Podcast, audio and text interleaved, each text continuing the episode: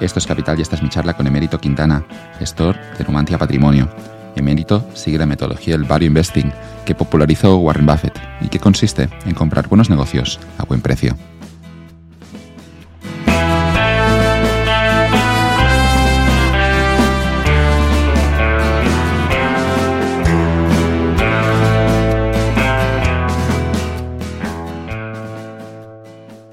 Buenas tardes, Emérito. ¿Qué tal estás? Muy buenas tardes. Muy bien, ¿qué tal? Me gustó una frase tuya que deciste, me encantó la frase que decía, me pueden copiar la cartera, pero no la convicción en ella. Sí, es, un poco de lógica, ¿no? Porque eh, a veces mi familia me decía, cuando teníamos la sociedad familiar, pues, pues vale, pues teníamos nuestras empresas, yo se lo explicaba y tal. Y cuando se convirtió en fondo y yo también era igual de transparente con todo el mundo, tenemos estas empresas por esto, por esto y por esto, había algún familiar que me decía, oye, pero tú no lo cuentes, no lo cuentes. Y es como, ¿qué, qué más da? Si hay que ser transparente para los que tienen en el fondo y los que no, es que te pueden copiar. Pues no, porque si no han hecho los deberes, si sube la acción un, un 100%, no van a saber si está muy cara, si qué hacer o si, o si vender, si, si mantener. Y si baja un 50%, pues también se van a asustar y no van a saber si comprar más o vender. Entonces, eso no, se puede copiar, tienes que hacer los deberes. Que es una frase que valdría para cualquiera creando contenido, artistas, empresarios, también inversores, obviamente, ¿no? Pero que hay a veces excesivo miedo a, que copien, pero en tu caso, obviamente, se puede copiar el formato, pero no la convicción en el modelo. A ver, hay que aprovecharse del trabajo de los demás y yo leo muchísimas cartas de otros fondos y ideas de otros y, y te aprovechas de un montón de, trabajo hecho. Y claro que sí. O sea, el copiar a los mejores siempre es buena estrategia, claro que sí. Pero una cosa es coger ideas y otra cosa es no hacer los deberes. Puedes usarlo como fuente de ideas, luego tienes que hacer tú tu trabajo. Y si no lo entiendes tú, pues no vas a cometer errores. La frase era de Picasso, creo que decía que los, buenos artistas ah, copian las ideas y los grandes artistas roban las ideas, se las hacen suyas. sí. Quizá buscando tu estilo, ¿no? Yo lo veo aquí en, empresarios, también en escritores, que es, nunca serás nada 100% original, siempre tienes referencias de algo y luego robando te haces un poco, encuentras tu estilo en ese proceso a veces. Sí, al final todos nos estamos aprovechando en el buen sentido de la división del trabajo y del conocimiento de los demás, de los que viven y de los que ya no viven, y hemos aprendido mucho de, de los demás y tenemos mucho conocimiento acumulado. ¿De quién has robado más en el buen sentido como inversor? Mm, pues, pues yo creo que ha sido por etapas, porque al principio eh, tienes la típica fase en la que eh, lees muchísimos libros de inversión y cuando descubres el value investing, pues lees eh, tropecientos libros sobre Warren Buffett, sobre Charlie Munger, sobre Peter Lynch y los libros de Pat Dorsey siempre lo, lo mismo, ¿no? Pero luego ya empiezas a, leer más sobre empresas concretas o, tienes una lista mucho más grande de, fondos que admiras o que buscan lo mismo que tú y, vas aprendiendo. Pero sí que, ha, sí que ha bajado mucho la cantidad de, libros de inversión o de, o de, filosofía de inversión con respecto al total de lo que leo, porque una vez que ya sabes qué buscar, pues te pones a buscarlo, ¿no? Entonces estoy más aprendiendo de empresas concretas. Pero bueno, me han influenciado mucho, pues eso, pues, eh, pues Pat Dorsey, em, Charlie Munger, obviamente, eh, gestores también europeos. Hay, uno muy bueno que se llama Rob Vinal, que sus cartas son muy buenas. Eh, Ron Baron de Estados Unidos me gusta, Bill Nygren, em, Tom Gainer de Markel, gente así, que al final tiene una filosofía similar, porque es lo que decías, depende un poco del estilo, no hay una inversión perfecta ni óptima, eh, ni una cartera óptima. Digamos que hay muchos posibles máximos locales, eh, muchas posibles soluciones válidas y, depende mucho la, eh, filosofía de inversión con el, el, estilo. Depende, depende mucho. Si encaja contigo la cartera, pues seguramente lo hagas mejor que, que, de otra, que de otra forma. Pero hay muchas posibles carteras válidas. Pero es, cierto que aquí los de Value, lo clásico a veces, yo recuerdo en la universidad que se hablaba del libro de Graham y empezabas por allí, eso te llevaba hacia Buffett y Charlie Munger y luego ya vas descubriendo tus propios gestores, ¿no? Pero ¿qué tienen esos tres, ¿no? Sobre todo Graham, que es el pionero, eh, Buffett y Manger, que implementarán sus ideas. ¿Qué es lo que tienen que les hace especiales diferentes? Bueno, yo creo que ambos evolucionaron mucho, pero lo principal que tienen en común es el enfoque empresarial, que es con lo que empieza el, inversor inteligente, el libro de, Benjamin Graham, que se considera el pilar de value investing y, y que se centra mucho en eso, en que las acciones no son gráficos, no son numeritos, no es ni siquiera la contabilidad, sino que son empresas. Y entonces el, enfoque es totalmente distinto cuando lo ves como un pedazo de una empresa real, que lo llevan personas de verdad haciendo productos que lo valora la gente o servicios. Y, y entonces es muy importante en una empresa, pues eso, las personas que lo dirigen, los incentivos que tienen, eh, la cultura de la empresa, cuál estimas que va a ser su futuro, por qué la gente valora el producto, eh, reducirlo al principio el análisis a, a una transacción sencilla, por qué la gente valora esto y lo compra. Entonces yo creo que eso es lo principal, el, enfoque empresarial. Luego él también habla pues del margen de seguridad, ¿no? que también eh, tiene lógica el comprar algo por menos de lo que tú estimas que, vale, pues es lógico, ¿no? no veo yo otra forma. Y también el largoplacismo y el, y el aprovecharse de la locura del mercado, de ese, ese pánico repentino que aparece pues cada año o cada dos años eh, hay algún pánico que reduce los horizontes temporales de la gente, la gente se, eh, se centra en el problema actual y ya los beneficios de dentro de uno, de dos, de tres años ya nadie los valora, ¿no? esos son un poco los tres pilares que yo creo que, son los que están de acuerdo los tres. ¿Recomendaríamos la lectura de Graham ah, hoy en día? Porque siempre he escuchado también eso, que algunos dicen que está un poco outdated, que, está, que el libro obviamente se ha quedado un poco anticuado. Mm, yo no lo recomendaría para empezar. Es un poco duro, un poco denso. Es verdad que vas leyendo y vas viendo pues mucha sensatez, mucho sentido común y ejemplos, pero, pero sí, quizá no sea, quizá no encaje con, con la situación económica actual, o, sea, con lo que es, con cómo es la sociedad actualmente. Y para empezar, yo lo, descartaría. Mm, yo creo que hay libros no sé, yo creo que los, los, de Pat Dorsey, por ejemplo, están mucho mejor resumidos. Y sobre todo para el que quiera entrar.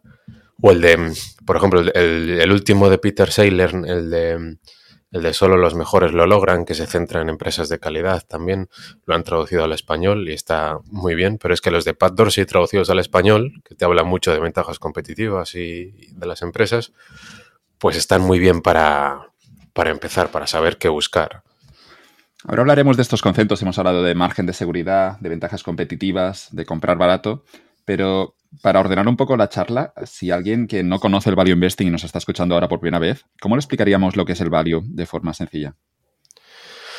Pues Em, hay un problema, yo creo, con esto, con, etiquetas que se suelen usar ¿no? en el mundo financiero, de más que nada cuantitativas. Con esto es, esto es inversión en valor, esto es inversión en crecimiento, esto es inversión en empresas grandes, pequeñas. Yo no lo veo así, yo lo veo como lo que hemos hablado antes, como inversión empresarial, con ese enfoque. Entonces, el propio Warren Buffett, que es un poco ahora la persona más icónica, más icónica él dice que, inversión en valor es redundante, que es inversión a secas, porque invertir siempre quiere decir, eh, pues eso, eh, entender una empresa, estimar el futuro de una empresa y, comprar, comprar duros a cuatro pesetas, ¿no? Eh, entonces él dice que es, que es redundante, que, que la inversión en valor es inversión a secas y que es una inversión pues inteligente, con enfoque empresarial es entender una empresa e intentar comprarla por menos de lo que tú estimas que vale. Y ese matiz también es importante, porque la valoración nunca es, nunca es un punto concreto, siempre es un rango amplio, pero nunca es eh, algo, a veces se dice valor intrínseco, valor objetivo, eso engaña mucho, el valor siempre es una estimación eh, del futuro y el futuro siempre es incierto. Entonces, hay que tener cuidado con eso. No puedes a partir de la contabilidad dar un numerito que digas este es el valor intrínseco y, el precio está por encima o por debajo. Tienes primero dan, una horquilla a veces, ¿no? Los, algunos fondos de, algunos sí, de inversión, pero es el mismo problema. Bueno, los analistas también intentan hacer sus estimaciones del futuro. Lo que pasa es que luego son muy cortoplacistas a la hora de cambiar las narrativas y ajustar. Eh, parece que va el precio, el precio por delante y luego ellos ajustan por detrás su modelo, ¿no? Pero lo que voy es que eso no, no es algo que salga de la contabilidad, sino que el proceso de inversión es entiendo la empresa, entiendo lo que hace, estimo su futuro y entonces valoro, doy una estimación de mi valor. Y si creo que el precio está muy por debajo o descuenta escenarios muy, muy pesimistas o que me pueda aprovechar, pues entonces invierto. Otro matiz que digamos que aleja la inversión la inversión en valor de la especulación es que cuando inviertes, inviertes con vocación de permanencia, o sea, inviertes habiendo analizado lo que, lo que producen los activos. Esto yo estimo que va a generar tanto en el futuro y entonces vale X.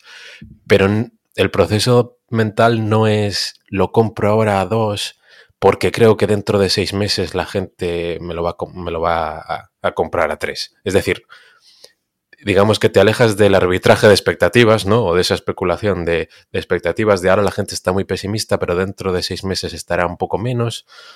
Y, entonces me, aprovecho de ese cambio de sentimiento. Esto es completamente distinto. Esto, esto es eh, como si valoras una granja, un bloque de pisos alquilados o un bar o cualquier cosa estimas lo que va a producir y entonces lo valoras. Al margen de, que todos los días te estén gritando precios por cuánto te lo compran o venden. Pero tenemos ese problema que no, sabemos, no conocemos los flujos futuros, los sabemos quizá en un piso, podemos estimarlos de forma bastante mm, correcta, ¿no? Claro, claro, el, problema es enorme.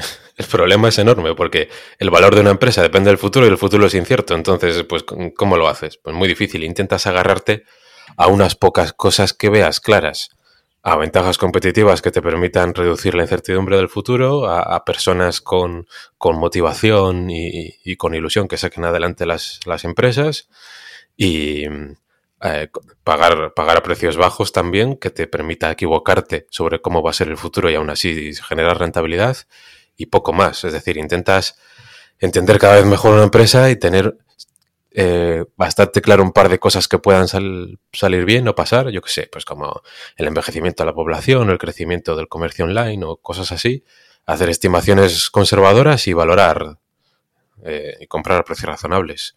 Es, fácil, pero es, es difícil. ¿Cuáles son las principales ventajas competitivas que estudiando una empresa podrías encontrar? Pues yo en esto también he intentado darle bastantes vueltas, porque las típicas que explica Pat Dorsey que usaron en Morningstar, eh, eh, lo que hicieron en Morningstar fue, vamos a analizar estas 10.000 empresas y las que veamos que tienen rentabilidad sobre el capital invertido superior a su coste de capital de forma sostenida, es decir, estas parece que tienen ventajas competitivas sostenibles, vamos a meterlas en sacos. ¿no? Vamos a detectarlas y meterlas en sacos. Entonces vieron que la mayoría entraban en cuatro sacos. Eh, intangibles y ahí meten imágenes de marca tipo Coca-Cola, Louis Vuitton y tal, o, patentes o eh, monopolios regulatorios, ¿no? Eh, eh, intangibles, eso es un saco. Otros son em, los costes de cambio, es decir, esa, pues yo qué sé, esos servicios que, sería muy arriesgado y costoso cambiar de, de una empresa. Entonces te, te, mantienes con el mismo servicio y no cambias a otro a no ser que sea mucho mejor. Y luego están pues las economías de escala, que hay cosas que son de, por, pura física, cuando tienes una escala más grande tienes ventaja sobre, eh, sobre los demás. Y luego está el efecto de red, que es un poco el más conocido últimamente porque es más común que ocurra en el mundo digital cuando llegas a una masa crítica de, usuarios, que es simplemente que cuando aumenta la cantidad de usuarios de un servicio, pues aumenta el valor de, toda la red para todos los usuarios. También eh, hay un poco de debate si podrías meter eh, dentro de los eh, de las ventajas en costes, pues ventajas en el proceso o ventajas de economía de escala eficiente que se llama, que es decir, que tú tienes un nicho en el que la economía de escala eh, está en un rango que, que, que desincentiva el que te aparezca un competidor, pues como una autopista una autopista de, peaje, pues de un, de, un, punto A a un punto B, eh, pues quizás sea rentable, pero si pusieses dos autopistas ya ninguna de las dos sería rentable, entonces nadie tiene el incentivo de poner la segunda, pero la primera es más o menos rentable. Eh, una tubería, un oleoducto, cosas así. Hay ejemplos de, de escala mínima eficiente sobre los efectos de red se, está viendo ahora que quizá algunos creían que era una gran ventaja competitiva, pero estamos viendo con el, un poco con la última caída de Facebook, puede parecer que algo es muy sólido, pero la gente tiene alternativas y siempre se puede cambiar. Yo creo que el efecto de red de, Facebook sigue ahí, pero hay que diferenciar efecto de red con, viralidad y con modas y es fácil eh, equivocarse. O sea, puedes hablar, hay gente que dice, efecto de red es pues que ahora todos vamos a este bar que se pone de moda y luego vamos a otro y ya está. Y eso no es un poco efecto de red. Efecto de red es, yo qué sé, eh, el teléfono. Una persona con un teléfono, pues no, no, vale para nada el teléfono, pero si todos tenemos uno y cualquier persona puede hablar con cualquier persona, pues eso es muy valioso. O el dinero, cosas así.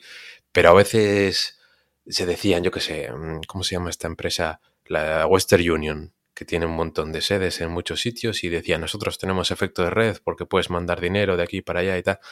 Mm, sí, pero pero no es una red tan intrincada, eh, no es una red tan robusta, tan fuerte, en la que todo salga beneficiado por la red entera, porque cuando tienes, yo qué sé, cuando mucha gente manda dinero de, Estados Unidos a México, por ejemplo, pues esa es una línea que dará Western Union a, eh, a un precio y a unas condiciones, pero si tú lo consigues hacer mejor, te cargas esa línea, te cargas esa, esa ventaja en ese punto digamos que no, no se ve beneficiada por el resto de la red de, Western Union. No sé. Eh, hay, hay, bastante análisis de, los efectos de red en lo que tienes que diferenciar lo que es de verdad y lo que, y lo que no. Pues como en, en los servicios de comida a domicilio, en los que tú puedes generar un monopolio local bastante fuerte, pero a mí me da igual que en Just Eat haya mm, restaurantes de Holanda es decir, a mí me importan los que están a mi, a mi alrededor. Y si tú tienes la mayoría en tu, aplicación de los de alrededor, pues al final están ahí todos los restaurantes este, y, pide ahí toda la gente. Pero, pero si no hay nadie en una ciudad nueva, tú puedes conseguir el monopolio de esa ciudad y, y bueno, tendrá algo de inercia Justit, pero, pero digamos que va siendo un compendio de monopolios locales. Pero no, no me añade valor a mí un nuevo eh, restaurante en, en Singapur, no sé, o en Berlín. Todo, esto es debatible. Pero aún así, yo, eh, dándole bastantes vueltas, todas estas ventajas a medio plazo, al final la crean las personas, los directivos que, sacan adelante a la empresa. Entonces yo me suelo centrar más en, eh, en cosas que van más allá. En por qué esta empresa perdura, es decir, sobrevive, no muere, lo primero, y por qué prospera y sigue creciendo pues por eso, por, la por las personas concretas que son las que al final, con el paso del tiempo, generan la contabilidad del futuro, los, resultados del futuro y las ventajas del futuro. Y más allá de las personas está ya la cultura, la forma de trabajar de la empresa que puede eh, trascender a una persona y a una generación y, funcionar durante mucho tiempo. Entonces, me centro mucho en eso, en las personas, en la cultura de la empresa y, en sus motivaciones. Más allá del directivo icónico, como, podría ser el que siempre se dice Steve Jobs, es difícil ¿no? conocer a algunos directivos porque algunos también mantienen perfil bajo. ¿Cómo, lo haces tú para saber que esa empresa está gestionada por personas competentes? Pues es muy difícil, es, lo más difícil porque nos ha pasado a todos el trabajar en una empresa eh, dos, tres, cuatro, cinco años y poco a poco ir viendo, ir pillándole el tranquillo de cómo funciona, cómo se toman las decisiones, por qué, eh, la gente asciende o no asciende. Eh, no sé, cuándo se fue valiente, cuándo se fue cobarde, a nivel estratégico, cómo se piensa. Eh, es muy difícil, porque se van directivos, porque se viene. Además es que eh, ahora con las empresas grandes, pues mucho puedes leer, ¿no? Puedes, yo qué sé.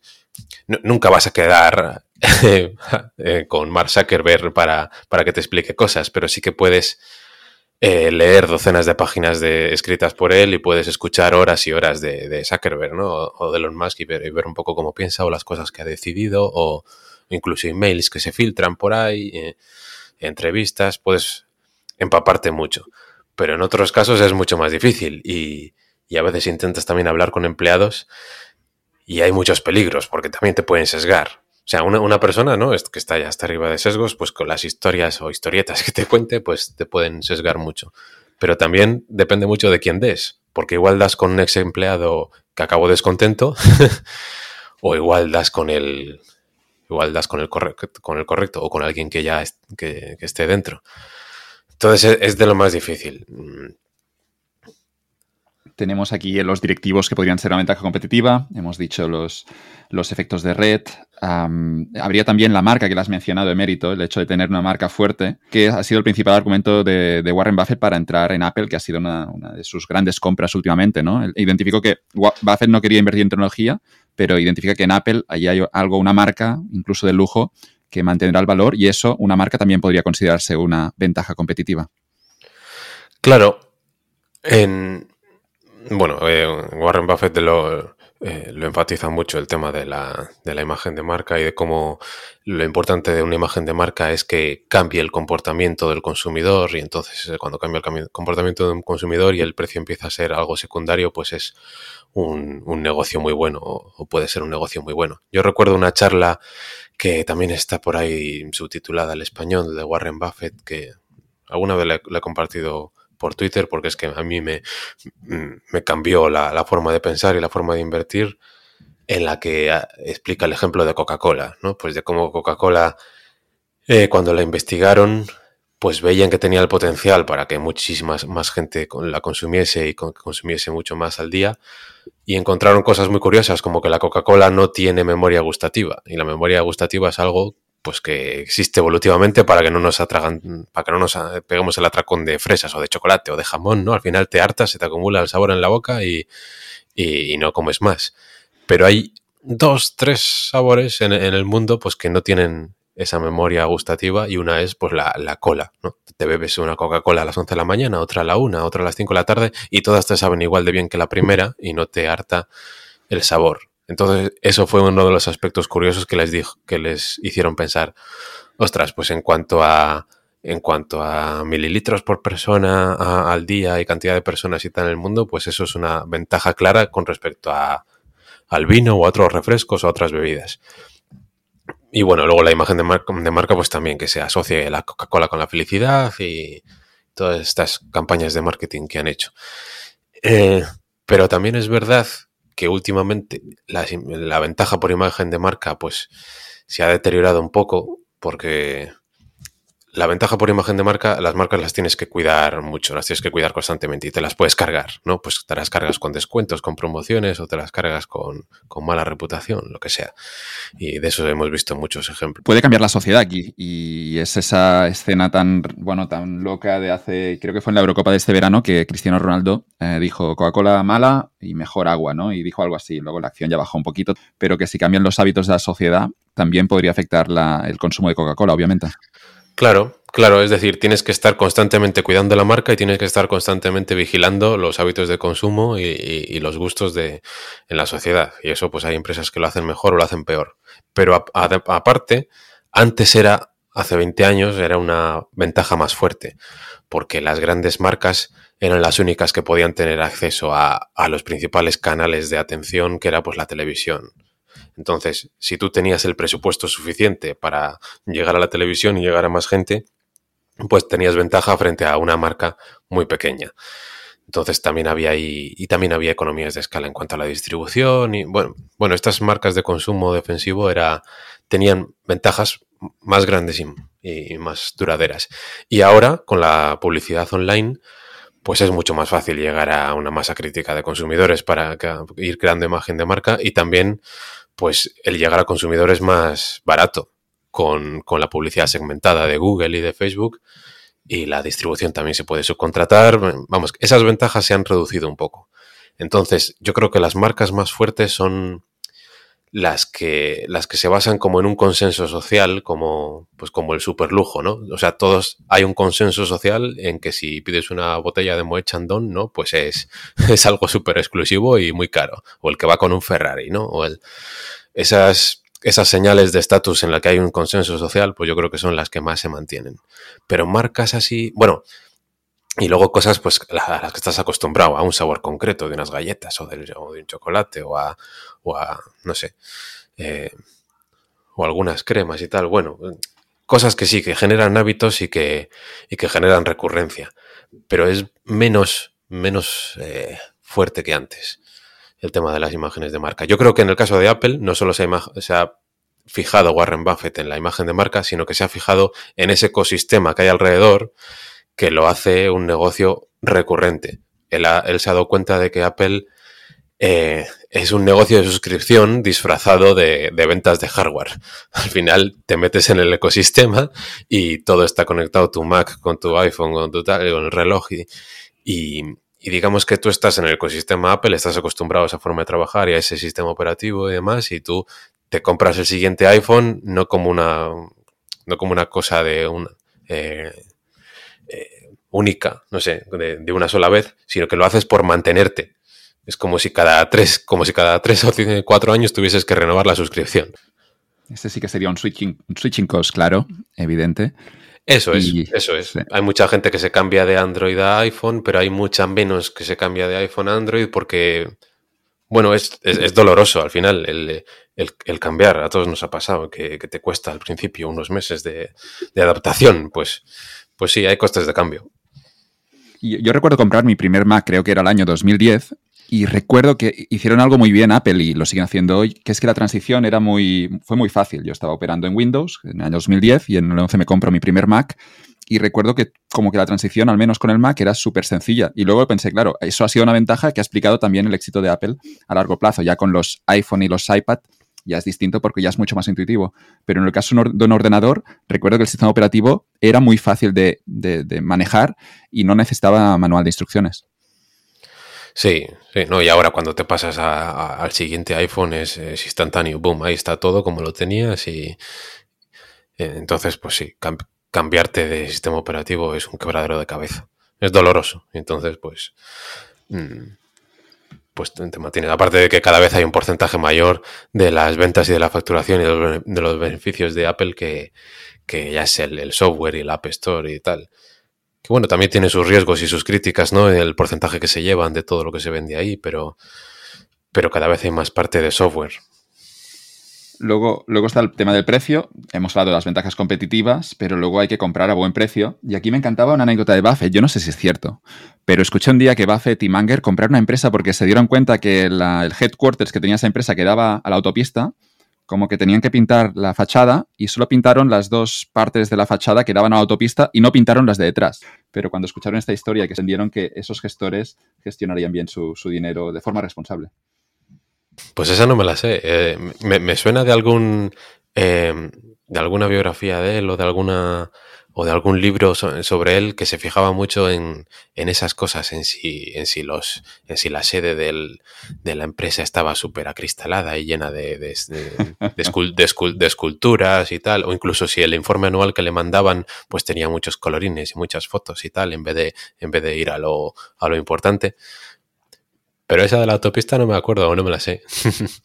puede ser, puede ser que yo que sé, mi memoria me falla, pero juraría que la escuché sobre Buffett, pero no sé ni citarla ni sé. Seguro, seguro que sí. Pero eh, podría ser. Ahora tampoco, ah, también me suelo fijar yo mucho que es un, ah, que es un problema eh, muy recurrente. El, tema de la compensación a los directivos, la compensación en acciones, los, los sueldos desorbitados, eso me, me quema mucho, sobre todo con las empresas que me gustan, porque es Ah, algo con lo que no parece que no puedes acabar. Eh, los jets privados también, podemos mirar aquí los aviones.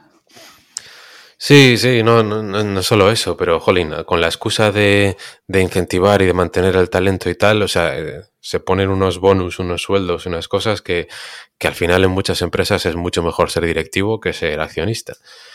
Eh, hay casos escandalosos en los que se ve que, la empresa simplemente es un chiringuito de, los directivos, en los que hay 20 vicepresidentes que, no hacen nada y que cuando se les acaba el dinero, pues venga, ampliación de capital y a seguir chupando el bote y, en fin, que lo podrían dirigir eh, dos. Y luego aparece aquí el concepto del margen de seguridad, que el margen de seguridad lo, que tenemos es un precio objetivo y si vemos en el caso del value investing, si el precio objetivo está muy por debajo del, precio de mercado de la acción, lo que diríamos es que el margen de seguridad es grande y eso es lo que será la señal, la luz verde para entrar en esa empresa. Eso es, o sea, la teoría es, esa, tú haces... Es sencilla, ¿eh? La teoría. la, teoría es, fácil. La teoría es sencilla. Tú entiendes bien la empresa, eh, estimas su futuro, ¿no? Haces, haces estimaciones conservadoras sobre el, sobre el futuro, eh, cómo pueden ir más o menos en un rango, las cosas que pueden ir bien, las cosas que pueden ir mal, y entonces más o menos estimas un, valor razonable. Y si lo puedes comprar por mucho menos, pues mira qué bien. Eh, normalmente cuando, normalmente cuando pasa eso, eh, algo, algo te estás olvidando o algo, o algo saben los demás que tú no o cuando pasa eso normalmente no, es una oportunidad, es la estás liando. Eh, te falta, te falta algún factor, te falta alguna cosa. Pero a veces sí que ocurre que hay oportunidades que no te estás pasando de listo y el mercado se está perdiendo algo que es importante, relevante. Claro, lo interesante es intentar descubrir por qué. Es decir, los que están, los que no invierten en la empresa, ¿por qué no lo hacen? Los que apuestan en corto contra la empresa, ¿por qué lo hacen? Eh, entonces, cuando descubres claramente el por qué y, tienes tu ventaja ante ello, pues esas son las buenas oportunidades. Normalmente las mejores son en las que ves que lo que tú puedes aportar de diferencia es la paciencia. Es decir, los inversores han perdido la paciencia o ha sido un trimestre malo o lo que sea, pero, pero tú sabes que dentro de 10 años, cuando mires para atrás, ese trimestre o esa preocupación no va a ser clave, no va a ser importante para el futuro de la empresa. Si es algo de verdad trascendental, pues igual eh, la acción ha caído, con, pero con razón. Igual no ha caído lo suficiente, ¿no? Pero cuando tú dices, vale, aquí la gente se está centrando en esto y está siendo impaciente, pues suele ser una buena oportunidad. O cuando, yo qué sé, o cuando, cuando ha cambiado la narrativa muy, claramente de un semestre a otro y, bueno, y, no es tan importante. O a los 12 meses empiezan a hablar de otra cosa los analistas. En un mercado, decía Antonio Rico en este mismo podcast, que valora mucho, quizá más que nunca, ese corto plazo, ¿no? De que hay gente que entra en alguna empresa esperando resultados ya no a tres o cuatro años, sino a tres o cuatro meses, lo que decía Antonio Rico, creo que con buen criterio, que era una locura. Pues sí, sí. Además es que hay como una epidemia de, impaciencia y de cortoplacismo y de... de compartir en Twitter esa ganancia. Sí, sí, ¿no? Es que cuando, cuando lo ves desde, un punto de vista empresarial, o sea, los proyectos empresariales tardan en dar frutos. O sea, es un, es un proceso lento de sembrar y, de cultivar. Entonces no tiene mucho sentido que te fijes en, en que la acción ha subido un 10 en un día o que ha bajado un 10% en un día. Ni siquiera tiene sentido que te fijes en este trimestre ha sido bueno o malo, o mejor o peor que las expectativas. O sea, lo que tienes es que determinar los dos, tres value drivers, las, dos o tres estadísticas clave a vigilar, que son, la, eh, que son lo importante para el futuro de la empresa, y, ver que es coherente la estrategia, la estrategia de los directivos y que van cumpliendo y que van eh, ejecutando y van siendo valientes, teniendo una asignación de capital que tiene sentido. Y, con el tiempo, pues si hay banderas amarillas, pues tú las vas apuntando, las vas teniendo en cuenta y, y vas mirando alternativas, vas ganando convicción o perdiendo convicción, pero, pero normalmente hacer las cosas rápido, hacer las cosas en caliente, nunca sale bien. Y luego, por terminar, lo, de estimar un valor y el precio está más abajo y entonces compro y hago una especie de arbitraje a corto plazo del valor, porque si luego sube la acción los siguientes tres meses un 20% la vendo, también es peligroso, creo yo. Es decir, es un enfoque un poco estático de precio-valor, se cierra, boom, se acabó. Y no te centras tanto en la creación de valor con, eh, eh, con el paso de, muchos años. Porque si te centras en eso, o sea, es un problema. Es un problema que, a mí me preocupa porque yo creo que puede acabar eh, en, campo de minas, como, digo yo. Primero, el, valor eh, es un rango muy amplio y cuando hay empresas muy inciertas y en ventajas competitivas, pues el valor puede ser un rango amplísimo. Es decir, dependiendo de lo que pase en el futuro, pues esta empresa vale, el valor está entre 1 y 10 dólares por acción, por ejemplo. Así que hago, una, eh, hago un Excel y me sale el valor, eh, el, precio objetivo, 5 dólares por acción y la compro a 3 con margen de seguridad. Estoy haciendo value investing. Y eso no es hacer value investing, eso es falsa precisión. Entonces, eh, ¿por qué me centro yo en el tema de las ventajas competitivas y tal? Porque como en la valoración al final lo que se, llama el valor terminal pesa muchísimo, pesa un 60-70% del valor y el valor terminal es el valor presente de los flujos de caja a partir del año 10 en el futuro, pues es importantísimo el que la empresa sobreviva y el que la empresa perdure y en que no haya ese riesgo de valor terminal. O sea, el fijarse en la calidad no es por capricho, es porque eh, importa mucho. El futuro muy, muy lejano. Entonces, si simplemente estás buscando empresas de mediocres y de baja calidad y estás haciendo falsa precisión con los precios objetivos y saltando de una a otra porque suben un 20%, pues no acumulas convicción sobre unas pocas empresas y cada vez que sube algún 20% la vendes y vas a por la siguiente infravaloración pasajera, pues tienes que volver a empezar. Y, no sé, a mí me da la sensación como que hay más probabilidad de equivocarse así, en vez de entender cada vez más trimestre a trimestre sobre unas pocas empresas de calidad y obviamente, obviamente aumentar tu círculo de competencia, aprender sobre otras y compararlas y, ir cambiando de inversiones, claro que sí, pero, pero con otro enfoque. Y algunas igual las tienes seis meses porque te has dado cuenta de que es un error o que te has dado cuenta de que otra inversión a más largo plazo puede incluso es mejor y, haces rotación y haces, cambios. Pero siempre hay esa vocación de permanencia y siempre hay ese enfoque a largo plazo y, y siempre las coges con la idea de no venderlas. Me gusta aquí mucho un fragmento de Paramés en su libro Invirtiendo a largo plazo, que es solo una página. Luego también la voy a compartir en las notas porque me apunté esa página y la, sigo, bueno, la sigo releyendo de vez en cuando porque simplemente analiza BMW y cuenta el proceso de compra de BMW en el año 2009 cuando él tenía en, su, en Bestinver tenían una, un precio objetivo de 100 euros, le dan una valoración, pero el precio de mercado es de 11 euros. Leo del fragmento de Paramés porque creo que lo cuenta de maravilla, pone varios puntos, pero dice, el señor mercado actúa de forma irracional en plena crisis, trata a BMW como un banco o una inmobiliaria. Y luego lo que dice es que él tenía ese precio objetivo, valoración de 100 euros la acción, el precio de mercado son 11 a corto plazo, y lo que dice es que la capacidad la capacidad y factores de personalidad del, inversor value dan buen resultado. El estudio a fondo de la empresa para llegar a una correcta valoración, la convicción y el coraje para hacer lo contrario de todos, comprar cuando todos venden, sostener la convicción en el tiempo, comprar más cuanto más baja, hasta el máximo legal. Y por último, la paciencia, cuatro o cinco años de espera. Termina para mes diciendo, una valoración correcta es la clave de todo. Sí, sí. Y yo creo que lo, más importante es lo que él dice en cuanto al comportamiento. Eh, yo creo que es lo que más... o sea, si, si puedes añadir algo no, normalmente no va a ser que haces unos eh, análisis mejores o que sabes mejor que nadie, o que sabes más que nadie. Normalmente va a ser cosas conductuales. Tengo más paciencia o tengo mejor temperamento que el resto para que no me importe la locura de la bolsa arriba y abajo y simplemente centrarme en analizar una empresa y en estimar lo que yo creo que vale. Y obviamente con la humildad, con la humildad para eh, reconocer un error si, em, si te has dado cuenta de que, de que no estabas en lo cierto. Lo de ser contrarian, ir en contra de la mayoría, funciona cuando, cuando acabas teniendo razón tú. Lógicamente, ¿no? A veces, a veces la mayoría, pues, eh, pues está en lo cierto sobre muchas cosas. Pero esa parte conductual es de las más importantes y de las que más se repiten, pero siempre se olvida en el siguiente, en la siguiente crisis o en el siguiente crash o en la siguiente preocupación, todo eso se olvida otra vez.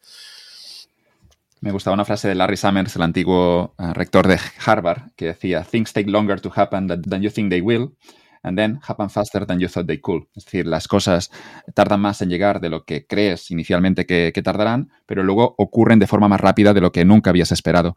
Y eso en los mercados también podemos verlo, ¿no? Tú mantienes una apuesta criticada por todos durante 3, 4 años y luego en solo 2, 3 meses eh, esa apuesta termina siendo buena. Sí, And then suddenly, ¿no? Que dicen. sí, eh, los del Bitcoin ahora están con eso. Sí, eso, también suele, pasar muchas veces, ¿no? Eh, y lo dicen muchos eh, gestores famosos también. O sea, hay muchas tesis de inversión en las que estás 3, 4 años con cara de tonto y de repente, boom, todo, todo, pasa de golpe, ¿no? O sea, el negocio lo puedes estimar y lo puedes vigilar, pero a veces las expectativas, pues, em, cambian en un momento y eso no lo puedes no lo puedes predecir. Por eso es importante que el factor tiempo no influya en tus tesis, no influya demasiado en tus tesis de inversión. Cuando la gente, por ejemplo, tiene una tesis de inversión y en vez de comprar acciones de la empresa empieza a usar opciones, por ejemplo, pues eh, las opciones tienen una fecha de vencimiento y ya empiezas a incluir de forma muy intensa el factor tiempo en la tesis de, de inversión, en que la inversión salga bien o mal. Entonces, eso es peligroso. Y, a nivel empresarial también hay, también es importante. Eh, en Amazon, por ejemplo, siempre Jeff Bezos ha, dicho que hay que centrarse en, el qué, no en el cuándo. Es decir, él tenía claro desde un principio en el que la, que la gente quiere, por ejemplo, más elección. Es decir, poder elegir entre más cosas. O que la gente quiere envíos rápidos y cada vez más rápidos. Nunca hay un límite, ¿no? A, cómo de rápido. Yo quiero cosas cómodas, quiero más cosas donde elegir, quiero cosas baratas y quiero cosas más rápido. Pues centrarse en esas cosas em, es importante. Y cuando te centras, por ejemplo, en, en algo que es claramente mejor a, su alternativa actual y que, por ejemplo, pues va a crecer, eh, yo qué sé, la publicidad digital o el comercio online o así, pues es más importante saber tener clara esa tesis, saber el, el, qué que el, que el cómo de rápido va a ocurrir. Siempre teniendo claro que debemos también ser flexibles, es decir, que podemos estar equivocados, pero cuando tú has tenido clara una valoración, te han afectado las críticas porque al final los humanos todos somos animales sociales y las críticas, los comentarios, incluso las burlas, eh, pueden llegar a, afectarnos, incluso cuando sabemos que, que, seguramente tenemos razón. Eso lo decía el propio Taleb, creo, en algún momento de la crisis 2007-2008, diciendo, tenía razón, pero me sentía como, como un imbécil. Mm, ya, a ver, lo que está claro es que en la inversión nos estamos equivocando siempre. O sea, como todo es una estimación y nunca das en el clavo con tu estimación, equivocarte te equivocas siempre. la cuestión es si es un poco más, un poco menos y si es, si es muy grave o no. Entonces, desde ese punto de vista, pues siempre dices, vale, si yo sé que me voy a equivocar, simplemente intento, intento tener algo de, razón, pues con estimaciones razonables y con estas empresas que creo que entiendo y que creo que entiendo cada vez más. Eh, y luego lo de... A veces no es ir contracorriente, porque ya te digo que, sí, que las, las rentabilidades más altas pues son en las que tú has ido contracorriente y, ya has terminado teniendo razón. Y era muy había mucha discrepancia ¿no? entre lo que pensaba la mayoría y lo que pensabas tú no estoy pensando pues yo que sé Tesla en 2018 y cosas así. Pero a veces no, no tiene que ver con eso. A veces tiene que ver no con que la gente sea muy negativa con algo sino que no esté pensando en algo o no esté sobre la mesa o se les haya olvidado un sector o una empresa o eh, no sé que sea irrelevante creo que lo explicaba también Peter Lynch que a veces no es cuando las oportunidades no están cuando en una empresa hay muchas críticas sobre ella, sino cuando se han olvidado de ella. Pero bueno, el tema de las críticas yo creo que simplemente es, como todo, acostumbrarse. Acostumbrarse a las polémicas, a, los problemas en las empresas, a las críticas y como, y como a mí me ha pasado mucho y pues estoy acostumbrado y entonces no me afecta. Y, y, me acuerdo de, de, mil cosas. Me acuerdo de, de, cuando pillaron al CEO de JD, que si había engañado a la mujer o que si había violado a una chica, no sé qué que si, que si la polémica de Bayer con, el, con la compra y con el glifosato y con los juicios y con todo esto. Que si en 2018 cómo vas a meter Tesla en el fondo, que es esto, es una locura, ¿no? Eh, con MicroStrategy ahora pues parecido. Mm, de todo, de todo. Pero como a mí no me afecta, como, como yo lo que creo que es correcto para el patrimonio mío, para, la jubilación de mis padres, para el patrimonio familiar, pues lo hago y, y si es bueno para nosotros, es bueno para el resto. Entonces, equivocarse, te, equivocarte te equivocarás muchas veces y, y, es importante decir, mira, en esto nos equivocamos, claramente. Esto salió mal, por esto, por esto y por esto. Y de ahí también la importancia de la transparencia, de, escribir y explicar en las cartas, en las reuniones, en donde sea, todas las empresas que tenemos y, por qué. y, entonces luego se ven los errores. Y también tienes que acostumbrarte a vencer muchos sesgos, porque, por ejemplo, cuando explicas en público eh, una tesis de inversión, pues luego eres más propenso a, no creerte cosas que la contradigan, ¿no? Parece que ya la has defendido y que no la puedes vender. Eh, eso me da igual también. O sea, eh, por ejemplo, en, la carta del año pasado yo recuerdo hacer una explicación breve sobre, sobre Just Eat Takeaway pues esta es la tesis, esto es lo que creemos, esto dentro de cinco años tal, la rentabilidad esperada es esto, eh, y estamos invertidos aquí para largo plazo. Y, ahora ya no la tenemos, porque es que yo fui viendo cada vez más eh, a nivel estratégico incongruencias que no me, que no me encajaban y digo, es, que no me encaja. Y, y, la vendimos, igual que la expliqué, la, la, vendimos y punto, no hay, no hay apego. O cuando teníamos muchas empresas tipo pues Nestlé y estas empresas que quedan muy bien en cartera, ¿no? Porque son como casi bonos, que son de empresas de calidad, muy conocidas por la gente y tal, pues como si tienes Nestlé, Coca-Cola, Louis Vuitton y poco más, ¿no?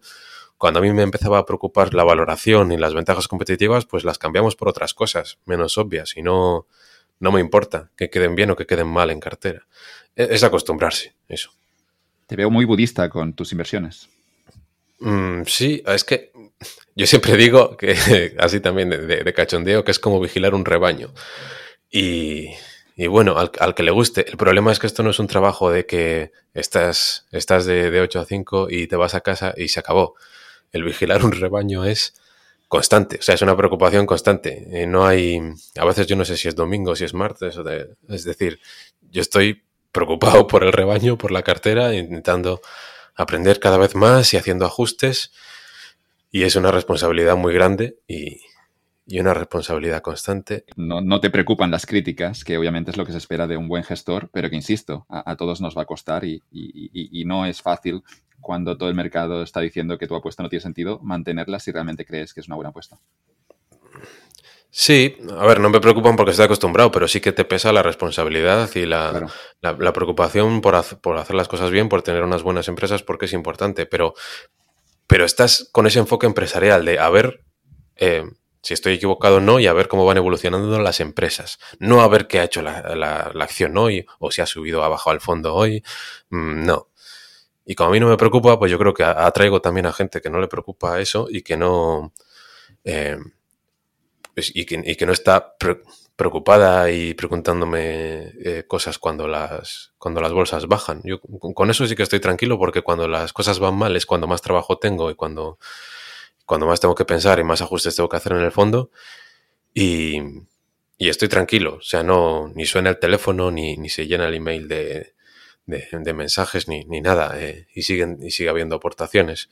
Yo recuerdo en, marzo de 2020, en lo peor de, de, las caídas, que era cuando más trabajo yo tenía y cuando estábamos invirtiendo y estábamos al 100%, que hubo medio millón de aportaciones netas y que yo no envié un email tranquilizador de, bueno, esto es a largo plazo, yo creo que tal, no os preocupéis, bla, bla, bla y no, y no lo hago, no suelo enviar emails, mando las cartas anuales y, eh, y cuando va a ser la reunión, cosas importantes como bajadas de comisiones o el plan de pensiones y tal, pero, pero nada más cuando hay un pánico, porque es que siempre, todos los años los hay.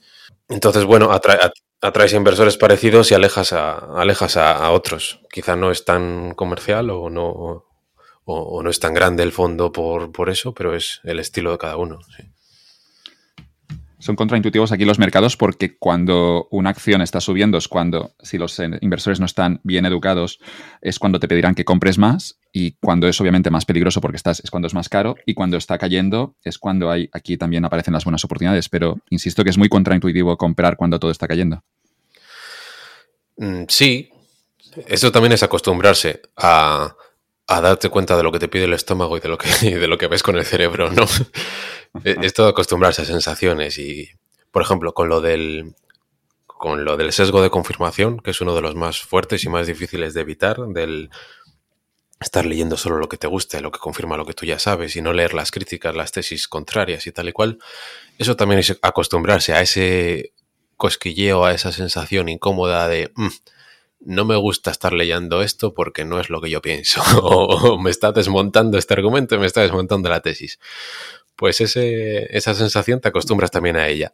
Y es como, venga, tira por aquí, tira por aquí, a ver si la estás leyendo, a ver si vas a, venga, ponte a leer sobre esto aunque no te guste. Es acostumbrarse. Tenemos el sesgo de confirmación, has mencionado el sesgo, eh, yo creo que es aquí los ingleses lo llaman endowment effect, efecto dotación, el hecho de tener una empresa cambia tu comportamiento o cómo operarías con ella. Eh, ¿Cuáles mm. son los, o el hecho de defender una tesis de inversión en público hace que obviamente seas más reticente, menos reticente a cambiar esa, hipótesis? Eh, ¿Cuáles son los otros sesgos que, están afectando, que afectan a todos los inversores? Pues hay, hay, una lista enorme de ellos muy curiosos y, de efectos cognitivos y tal. Pero yo tampoco soy partidario de. Hay un. de pensar en que hay como un óptimo, un máximo racional y que todos los sesgos detraen de ahí. Yo creo que hay sesgos conductuales incluso positivos. Y creo que era este gestor que te del que te hablé, que mencioné antes, este Rob Vinal. Em, había alguien que le preguntaba que em, le decía, pero hablas mucho muy bien de tus empresas y durante mucho tiempo las tienes a largo plazo, ¿no crees que es un riesgo enamorarte de las empresas que tienes, no? Y entonces él decía, bueno, la mayoría de errores que he cometido ha sido por vender buenas empresas demasiado pronto. Así que si tiendo a enamorarme de ellas, voy a reducir los errores gracias a ese sesgo, ¿sabes? Si me enamoro de ellas, mejor. Qué bueno. Pero, o sea, no, eh, es un peligro, obviamente, ¿no? Tampoco soy partidario de ello, pero hay ciertos sesgos que yo creo que son positivos, sobre todo los que te ayudan a no actuar, porque un problema que tenemos los gestores que estamos, o los que trabajamos en esto, y que estamos constantemente leyendo, exponiéndonos a información y, vigilando nuestras empresas, es que tendemos a actuar demasiado. A, hacer demasiados ajustes, a, mirar demasiadas empresas, a, comprar y vender demasiadas cosas. O sea, ciertos hábitos o ciertos sesgos o lo que sea que te ayude a atenuar eso, a no tomar decisiones, sobre todo decisiones en caliente, obviamente, mejor, mejor. Ir apuntando, lo que decía, como lo que decía antes, ir apuntando puntos positivos y banderas amarillas o lo que sea, ir comparando, ganando o perdiendo convicción, ir haciendo ajustes con el tiempo, pero no, eh, no actuar tanto. Y esto se ve claro, o sea, estas estadísticas de que los mejores inversores de no sé qué broker eran los que estaban muertos porque no movían sus, sus carteras durante años y, y, la mejor rentabilidad tenían, la tenían los inversores muertos, pues, pues a veces hay que tender a eso.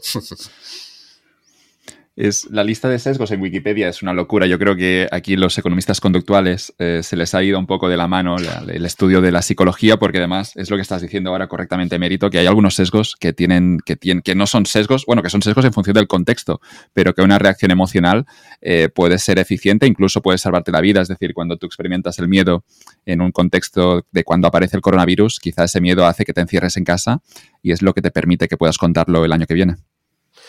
Sí, o cuando, o cuando estás hablando con un, con un directivo importante y, y, te cae bien, te cae simpático el tío porque tiene carisma, porque explica las cosas bien y tal. Y, hay que escuchar eso. Hay, hay, quien está, hay quien está pensando, ostras, me quiere, este tiene mucha labia, ¿no? Está, Los que lo que quieren criticar lo llaman efecto halo, pero claro, puede ser positivo, obviamente. A ver, e, es verdad que hay, que hay muchas veces... hay, nombre, hay nombre para todo, es una locura, insisto. ¿eh? Yo creo que han, metido nombre a, todos los, a todo, todo comportamiento. Sí, a veces los de relación con inversores o los directivos ya saben lo que los inversores quieren escuchar y tienen mucha labia y son buenos comerciales, bla, bla, bla. Y, dices, bueno, este me quiere engañar. Pero es que en realidad, si encuentras a alguien con carisma y que te, caiga, que te caiga bien, lo tienes que valorar porque dices, mucha más gente le va a seguir y va a traer mucho talento y va a conseguir eh, motivar a la gente hacia una misión concreta. Entonces, el que esta persona me haya caído bien y, o sea, es una señal valiosa. No es me está intentando engañar, me está intentando sesgar. Pues puede que sí, pero eh, lo que tú dices, que no, no todo es negativo. Y, hay, una, hay una sabiduría en el instinto, es decir, alguien que cuando alguien nos da mala espina, pero yo no sé explicarlo, pero simplemente sé que esta persona me da mala espina, eh, hmm. aquí hay un mecanismo evolutivo de muchos años, eficiente, que nos está diciendo que algo falla y seguramente falla, no es, obviamente no es fiable al 100%, pero ocurre con, los, con las buenas sensaciones y con las malas sensaciones. Podemos decir que hay una serie de estereotipos buenos o de una primera sensación de intuición que deberíamos escucharla porque la mayoría de las veces es, es acertada. Sí, y a mí sí me ha pasado, ¿eh? llegar, a, llegar a un punto en el que dices sobre los gestores de la empresa, mm, ya no me fío de esta gente. Ya no me fío de esta gente y no, no me quedo tranquilo, pues fuera, pues se vende. Pero bueno, en la mayoría de, casos todo esto eh, normalmente es un equilibrio. O sea, cuando hablamos, por ejemplo, de la convicción, a veces en algunas empresas la convicción en los momentos malos parece que eres hasta arrogante, ¿no? De seguir defendiéndola y seguir manteniéndola. Y, y tienes, y eso tienes que, combinarlo con la humildad de, ostras, aquí me he equivocado, pues esto fuera. Eh, lentamente o rápidamente a veces. Entonces, normalmente en cada cuestión hay fuerzas en ambas partes y, hay un equilibrio. ¿Cómo es la cartera de hoy en Numancia, en este momento en el que parece que puede venir una crisis? Obviamente nadie sabe lo que ocurrirá, tenemos ese escenario también de inflación. ¿Qué estás haciendo ahora mismo? ¿Cómo estás reajustando? Eh, pues ahora mismo eh, las que han ido mejor, eh, lógicamente, en el último año, pues son las aseguradoras, que, que, muchas se benefician porque suban los tipos o por lo menos no, eh, estaban un poco olvidadas y no, y, no caen tanto.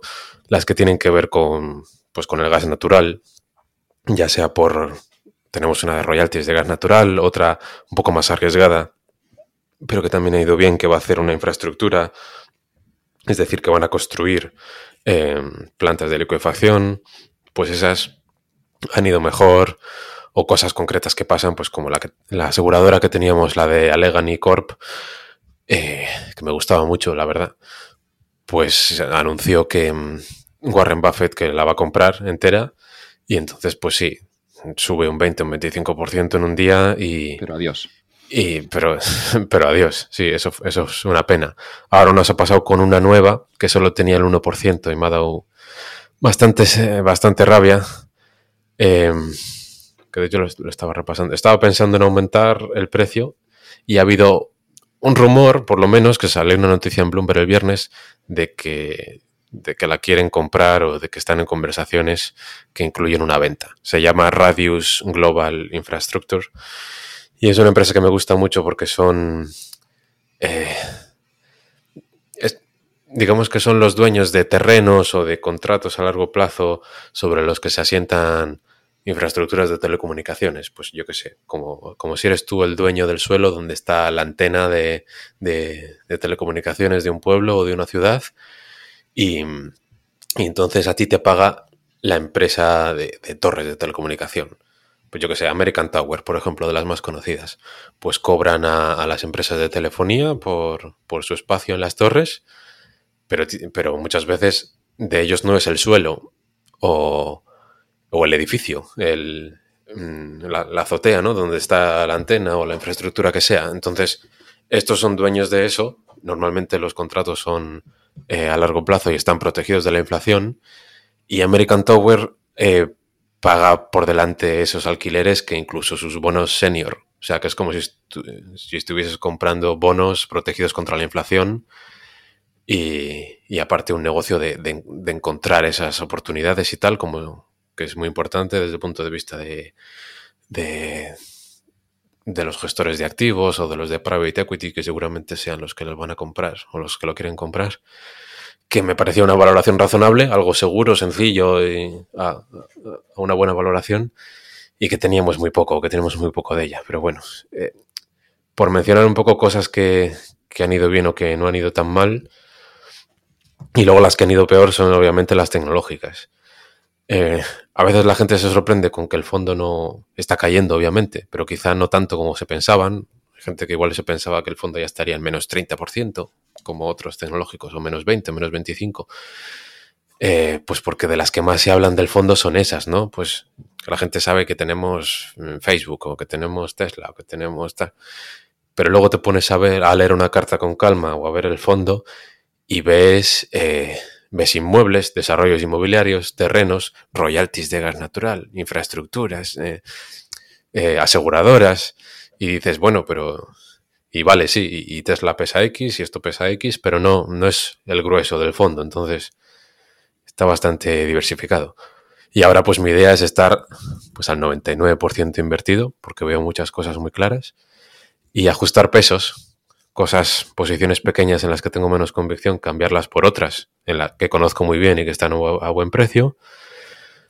Y, revisar tesis, revisar eh, calls trimestrales de, las últimas empresas y ajustar pesos. Eh, pero como siempre, en función de la convicción y de la rentabilidad esperada y de, las alternativas, pues, eh, pues voy ajustando. 99% invertido es que eres, optimista acerca del mercado en los próximos años. Sí, eh, va, a ser lo habitual. O sea, a largo plazo el fondo va a cumplir dentro de poco 5 años y yo espero que cumpla los 10, los 20, los, 30.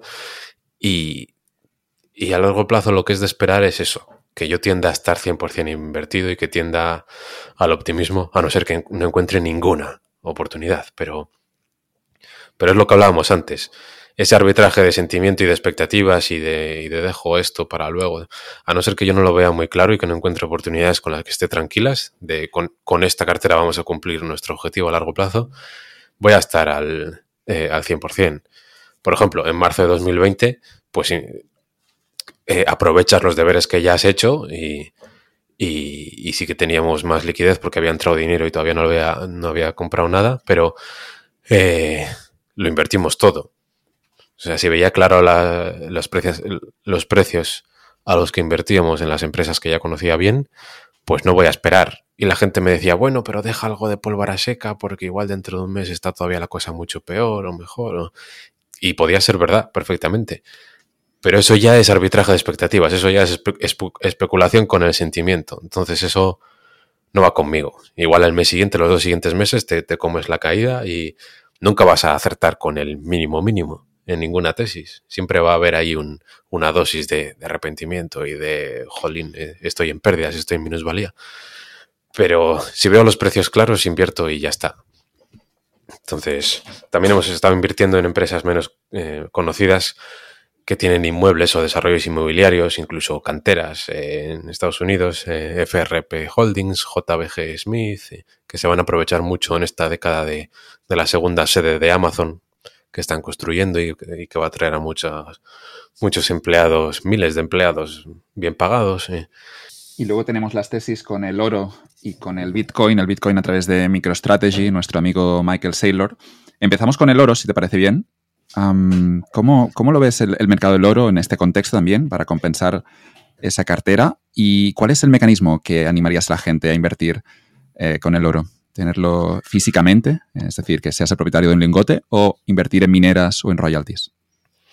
Eh, bueno, físicamente el que quiere, el que quiera tenerlo en casa, algo así como, como, un seguro así apocalíptico, pues nunca está mal, ¿no? Como si casi como si tienes una, pistola y un lingote de oro y, y, yo qué sé, comida de esta que no se que no se caduca, ¿no? En 20 años. Bueno, pero quería decir, tener el lingote a tu nombre en un banco australiano que me habían contado, pero no, tú no tienes el lingote en casa.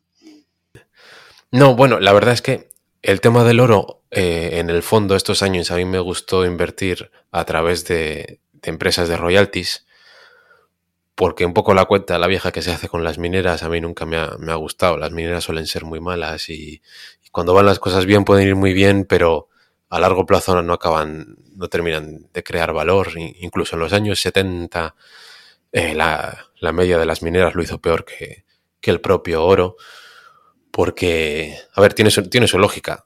Tú te piensas que, si el oro va bien, las mineras van a ir eh, tres veces bien que hay directivos, digo, vuelven a, ah, bueno, sí, a, tus amigos. Sí, pero no, es por eso, desde un punto de vista de, teoría económica. Eh. O sea, los inversores dicen, vale, el oro está ahí, es un bien presente y a mí esto no me gusta porque soy inversor. Entonces, los inversores compramos activos productivos, bla, bla, bla. Entonces, eh, nos queremos exponer al oro, claro que sí, pero vamos a comprar mineras porque, porque así te expones al oro, pero además estás produciendo todos los años algo, ¿no? Y parece que como que hay un flujo de, constante de, de beneficio. Normalmente no sale bien eso. ¿Por qué? Porque sube el precio del oro y normalmente sube el precio de, todo. O sea, eh, si sube el precio del oro se atraen muchísimos recursos hacia, hacia ese sector. Y las reservas que ya tienes y que minas, pues eh, las podrás minar más con más o menos rentabilidad. Normalmente te sube el precio de todo, de los, de los empleados, de los camiones, del gasoil y de todo en esos momentos, pero cuando se te acaban las reservas y tienes que comprar nuevos terrenos o nuevos derechos mineros y tal, pues van a reflejarlo, van a ser más caros. ¿eh? Al final eh, no se traslada la subida del precio del oro a, rentabilidades extraordinarias sostenidas en, las mineras, casi nunca. O sea, a largo plazo pesa el que el, el que el negocio es malo en sí. Entonces, a mí como me gustaba invertir era con, em, con empresas de royalties de oro, que eran empresas que, que son empresas que financian em, proyectos mineros a cambio de, un porcentaje de producción futura.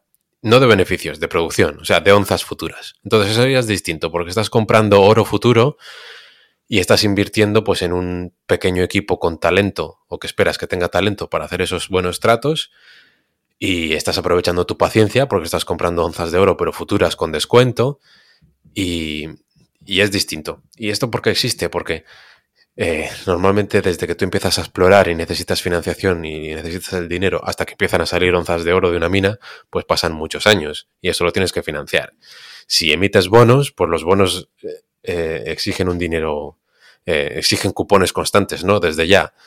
Y si lo que haces es ampliar capital, ¿no? emitir nuevas acciones, pues normalmente en los momentos que necesitas el dinero son malos momentos y cuando amplías capital, pues destruyes valor para el accionista, ¿no? Entonces, estas empresas de royalties son un medio de financiación intermedio que te dicen, vale, yo te doy el dinero ahora a cambio de un porcentaje de la producción cuando te pongas a funcionar. Dentro de 5, 6, 7 años, lo que sea, pero, pero un porcentaje es para mí a cambio. Entonces eso empieza a ser ya eh, interesante, no estás, no dependes del aumento de costes eh, de producción y, y sí que lo puedes hacer a largo plazo mejor que el propio oro. Y, hemos tenido empresas como Franco Nevada, como Sandstorm Gold, como ABTV Royalties, que, han ido muy bien. Pero ya cuando, cuando decidimos dar el paso con, Bitcoin, eh, cambié el, chip y, vendí todas las empresas de oro que teníamos. Y la apuesta ahora es que Bitcoin es un, mejor oro, ¿no? Es una, una, nueva forma de oro. Sí, sí. O sea, yo, siempre, he siempre he sido muy defensor del oro, pues como tengo esa, eh, esa formación en la economía de la, de la escuela austriaca y ese, eh, bueno, em, esa desconfianza del, dinero fiduciario y, demás, pues siempre he sido muy, muy fan del oro ¿no? y, y, de invertir en oro. Sí, o sea, yo siempre he sido un defensor, pero cuando, cuando entendí esto bien, yo dije, es que esto no es como el oro, sino, o sea, la, la analogía de Bitcoin es oro digital, o sea, se queda corta. Es muchísimo mejor que, el oro. Entonces, pues sí, vendimos todas las empresas que teníamos de royalties de oro para, para exponernos a Bitcoin. ¿Por qué motivos mejor? Pues eh, es, mejor en, en, todas las cualidades. Es decir, o sea, el oro no es una inversión porque es un bien presente, ¿no? Eh, eh, eso, lo, tenemos claro. Pero es muy valioso porque tiene cualidades valiosas para el ser humano, mm, eh, pues eso, en la transferencia de riqueza a largo plazo, ¿no? Pues que es que, que no te pueden engañar fácilmente, o sea, si tuviésemos como dinero eh, hojas de los árboles, ¿no? Pues yo cojo un montón de hojas y pago mis deudas o, soy rico de la noche a la mañana, ¿no? Engaño a los demás, me aprovecho, soy un gorrón, bla, bla, bla. O sea, no, hay ciertas características que son importantes para transferir riqueza a largo plazo, ¿no? Pues tienen que ser cosas escasas, tienen que ser cosas eh, fungibles, tienen que ser cosas eh, difícilmente falsificables, ¿no? O fácilmente verificables. Eh, fáciles de transportar en el tiempo y en el espacio. Es decir, eh, hay características objetivas que, hacen que ciertos bienes presentes sean mejores para algo que ya sabemos eh, que es valioso para los seres humanos desde el inicio de, los tiempos. Y Bitcoin es mucho mejor que el oro en, todas. O sea, salvo en el que mm, tiene menos historia, ¿no?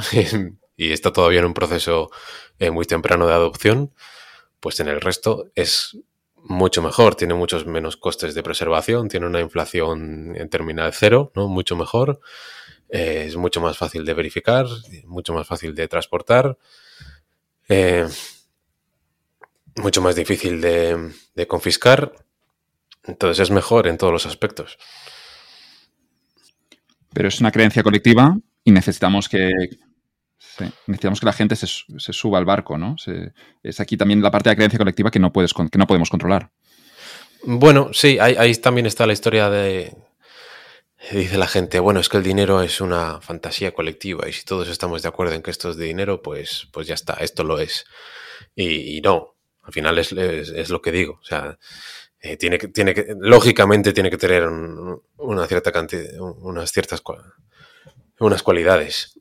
Entonces, es verdad que, que, digamos que estás apostando a que cada vez más gente se dé cuenta de ellas, ¿no? porque estás, estás, viendo que es valioso por, por adelantado. Eh, pero sí, es como si. como si te dieses cuenta de. Eh, de que el oro se iba, a convertir, se iba a convertir en una reserva de valor, de valor a nivel mundial, pues mil años antes. Cuando estabas todavía en ese proceso de prueba y error de a ver qué es, qué es mejor dinero o, o qué no lo es. Bueno, veremos el Bitcoin, si, si la tesis termina siendo cierta. Si, si, si, quizá termina siendo cierta, pero no dentro de 10 años, sino dentro de mil años. Luego ya no lo, no lo veremos aquí. Sí, a ver, tampoco lo veo yo como, como algo súper importante, estratégico para la rentabilidad del fondo y para, y para tener el 100% en ello. O sea, yo lo veo, sobre ahora mismo lo veo como un seguro. Y, y normalmente no te importa la volatilidad de la prima del seguro, ¿no? Te importa que esté ahí, te importa estar expuesto a ello, te importa que te proteja ante ciertos escenarios y, yo duermo más tranquilo con ello que sin ello. Pero vamos, volátil va, a ser y va a seguir siendo mucho tiempo porque, eh, porque estamos todavía muy pronto, muy pronto.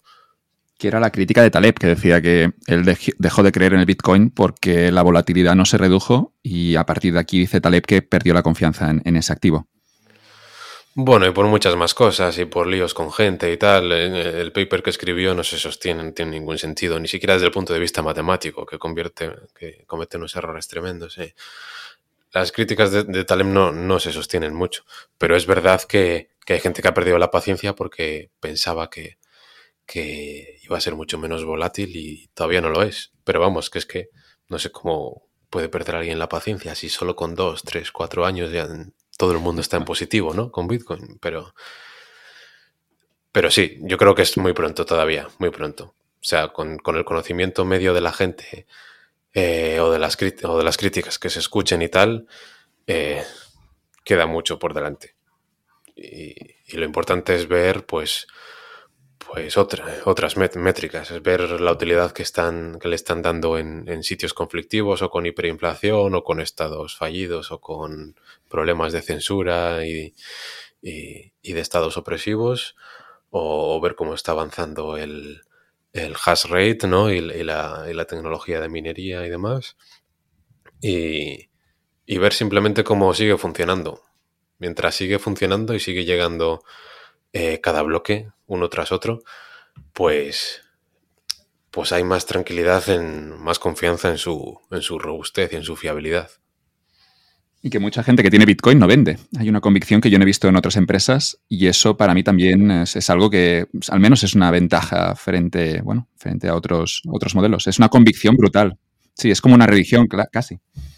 Sí, y eso suele ser una buena señal porque las religiones perduran miles de años. Y,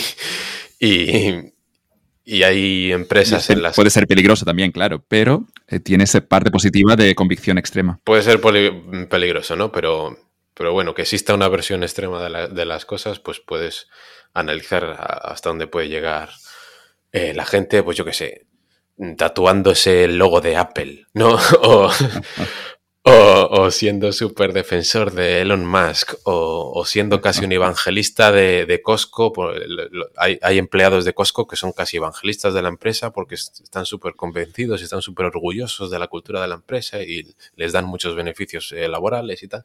Buena señal. Bueno, es, suele ser una señal, en, las imágenes de marca también. Y, en esto, pues, eh, pues también mucha gente se piensa que Bitcoin solo sirve para especular o solo lo usan para especular y en el margen puede que determinen los movimientos los que los que lo compran y venden, obviamente, pero es que ves las estadísticas y te das cuenta de que en el último año la mayoría, el 64% de, de los Bitcoin no se han movido. Es decir, que aunque eh, el precio. va en aumento. Cada vez sube. Este, va, este en aumento. Aunque el precio lo determine en ese comprador y vendedor marginal, pues que, es, que, sabe menos o que, que lo, lo, toma como si fuese el Nasdaq, ¿no? O una acción tecnológica. Eh, es increíble la cantidad de convicción ante movimientos enormes de gente que ve subir el precio un 100% o lo ve bajar un 50% y sigue ahí y no se mueven. Eh, y, son y son mayoría. Es decir, que, la convicción para mantenerla a largo plazo eh, eh, está claro, está en las estadísticas. En tu caso, la exposición al Bitcoin en, vuestro fondo lo hacéis a través de MicroStrategy, que es la empresa de, como os mencionado antes de, Michael Saylor. Eh, ¿Por qué comprar MicroStrategy y no comprar directamente Bitcoin? Mm, claro, en el fondo, en el fondo hay que ser más, más pragmático, porque Obviamente un fondo no puede ser dueño de los Bitcoin directamente, igual que no puede tener el fondo 100 lingotes de oro en una caja fuerte, ¿no? Tienes que, Tienes que hacerlo a través de algún vehículo regulado y, te lo tienen que permitir. Entonces, ahora empezamos a tener varias opciones, porque la CNMV permitió ciertos vehículos eh, para exponerse a Bitcoin si cumplían ciertas características. Y entonces yo pregunté y me dijeron, mira, este sí lo puedes comprar, este no. Eh, a veces no se entiende muy bien por qué, pero bueno, por ejemplo, el, Grayscale Bitcoin Trust no lo puedo comprar. Aunque a veces quería aprovecharme del descuento y tal. No me gustan las comisiones, pero, pero bueno, pregunté y no lo puedo comprar. Em, el Bitcoin ETP, eh, ¿cómo se llama? Hay uno que cotiza en Suiza, que me gustaba, que tenía menos comisión y que era 100% respaldado eh, por Bitcoin, no por futuros ni por nada. Y, me dijeron que ese sí, que ese sí lo podía comprar. O sea, que ese lo podemos tener en el fondo. Pero no lo podemos tener en el plan de pensiones, porque el plan de pensiones no lo regula, o sea, el regulador es la DGS, la Dirección General de Seguros, y la Dirección General de Seguros no ha hecho como la CNMV de decir te permito esto. Y quiero que la cartera, sí, quiero, yo quiero que la cartera del fondo y el plan sean siempre iguales y mantener esa, coherencia. No me gustaría tener una cosa en el plan, otra cosa en el fondo y tal.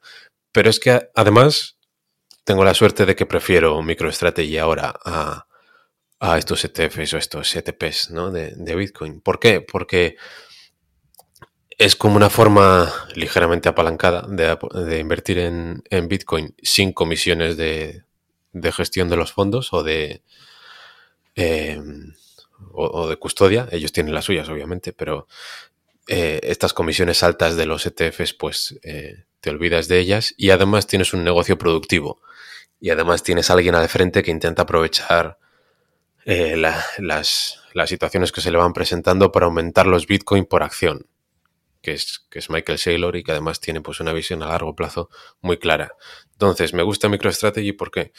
porque el negocio de software me gusta y es recurrente y no se entiende bien porque como está en una transición a la nube, eh, no ves la facturación crecer y hasta que no pase el tiempo no se verá el valor de esos. Tú cuando firmas un contrato de suscripción en la nube, quizá el valor presente de ese contrato sea muy alto, pero no lo reconoces ahora en la facturación. Y cuando lo vendes como eh, eh, una venta de software de golpe, pues sí.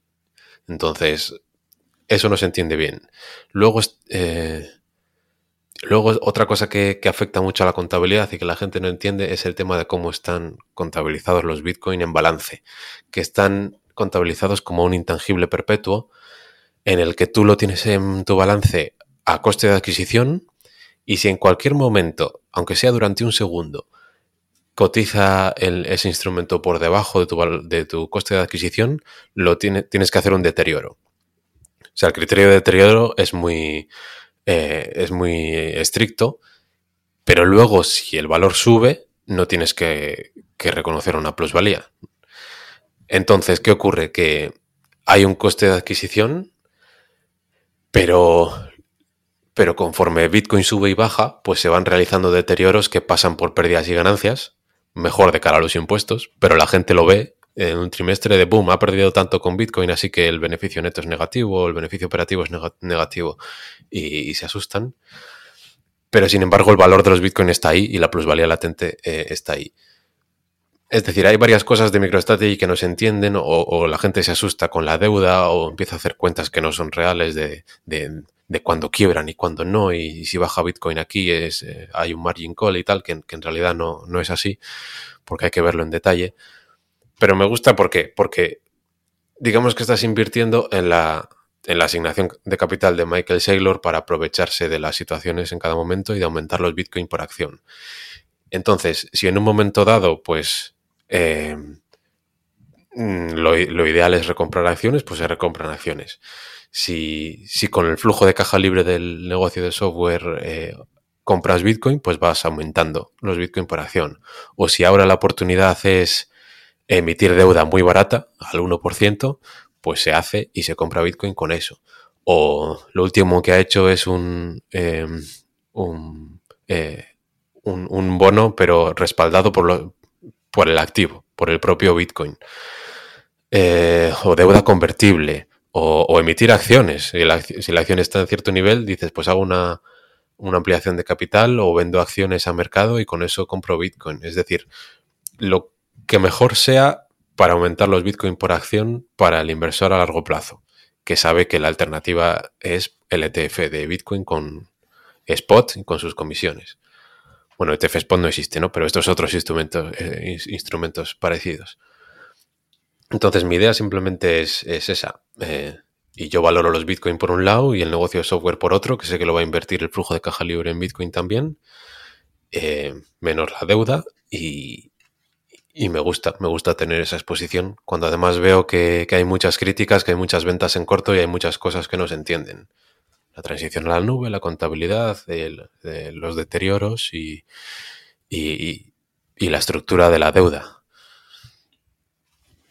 y en todas estas inversiones tenemos el entorno macro de unos países, no solo España, sino la mayoría de países eh, occidentales, con una deuda que nunca ha sido tan alta y que obviamente esto también debe afectar el criterio de decisión eh, en, todas las inversiones de una compañía porque van a operar en estos países y que, en algún momento, bueno, empezarán a subir los, tendrá que empezar a subir el coste de la deuda. Sí, eso es importante fijarse, sobre todo en empresas muy endeudadas, pero depende del tipo de, sector, ¿no? Porque en, tema de infraestructuras, por ejemplo, pues puedes eh, permitirte tener más deuda o, en la empresa esta que hablábamos de, los terrenos, de las torres de telecomunicaciones y tal. Pero lo más importante es qué deuda es. Es decir, todas las empresas que se han endeudado a, a tipos fijos baratos en estos años, pues eh, la deuda aumenta tu fragilidad y aumenta la cantidad, eh, la probabilidad de escenarios catastróficos, pero también puede ser muy bueno y muy beneficioso si se hace de, forma prudente y razonable cuando es muy, muy barata. Es decir, si estás comprando activos duraderos y estás eh, reinvirtiendo en empresas buenas gracias a deuda a largo plazo muy barata, es que la propia inflación te lo va, te lo va a pagar, te lo va a diluir en, términos reales y, hay que aprovecharse. Pero hay muchas empresas que, que no tienen deuda a tipo fijo a largo plazo, que es la beneficiosa ahora, sino que tienen deuda variable. Entonces aquí empiezas a decir, mm, si suben los tipos de interés o si, o si la empresa no es lo suficientemente independiente desde un punto de vista financiero para, para financiarse a sí misma y necesita refinanciarse constantemente, pues la subida de tipos le va a afectar y mucho. Entonces eso es fijarse en, la, distribución de la deuda y en el tipo de deuda que es.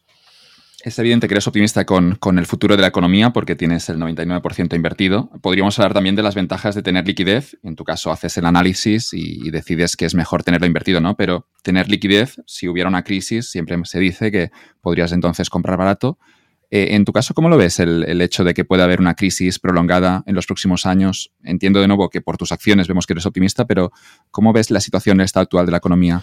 A ver, yo creo, yo creo que llegarán y, yo he intentado estudiar mucho y aprender mucho sobre las teorías de los ciclos económicos y demás, pero cada vez soy menos eh, creyente en que puedas hacer un, eh, un análisis acertado sobre ello, porque es un sistema tan complejo y, de tantos órdenes que, no, lo puedes, no lo puedes hacer. Es decir, yo soy optimista en general con, con la civilización, con el ser humano, con la creatividad y con el, con el futuro, ¿no? con el desarrollo económico, a pesar de todos los problemas que existen y a pesar de, eh, de, de, las intervenciones y a pesar de los políticos y a pesar de las guerras y a pesar de las pandemias, a pesar de todo.